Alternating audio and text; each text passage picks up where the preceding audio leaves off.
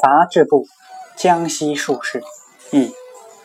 赵王李德曾治理江西时，有个卜卦的术士，自称能一眼看出他人身份的贵贱。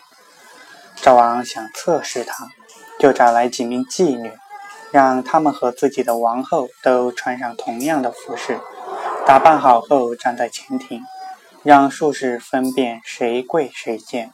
术士走近他们，俯身轻声说：“皇后的头顶会有黄云。”话才说完，妓女们不约而同的都朝王后的头上看，结果术士立刻指出王后来。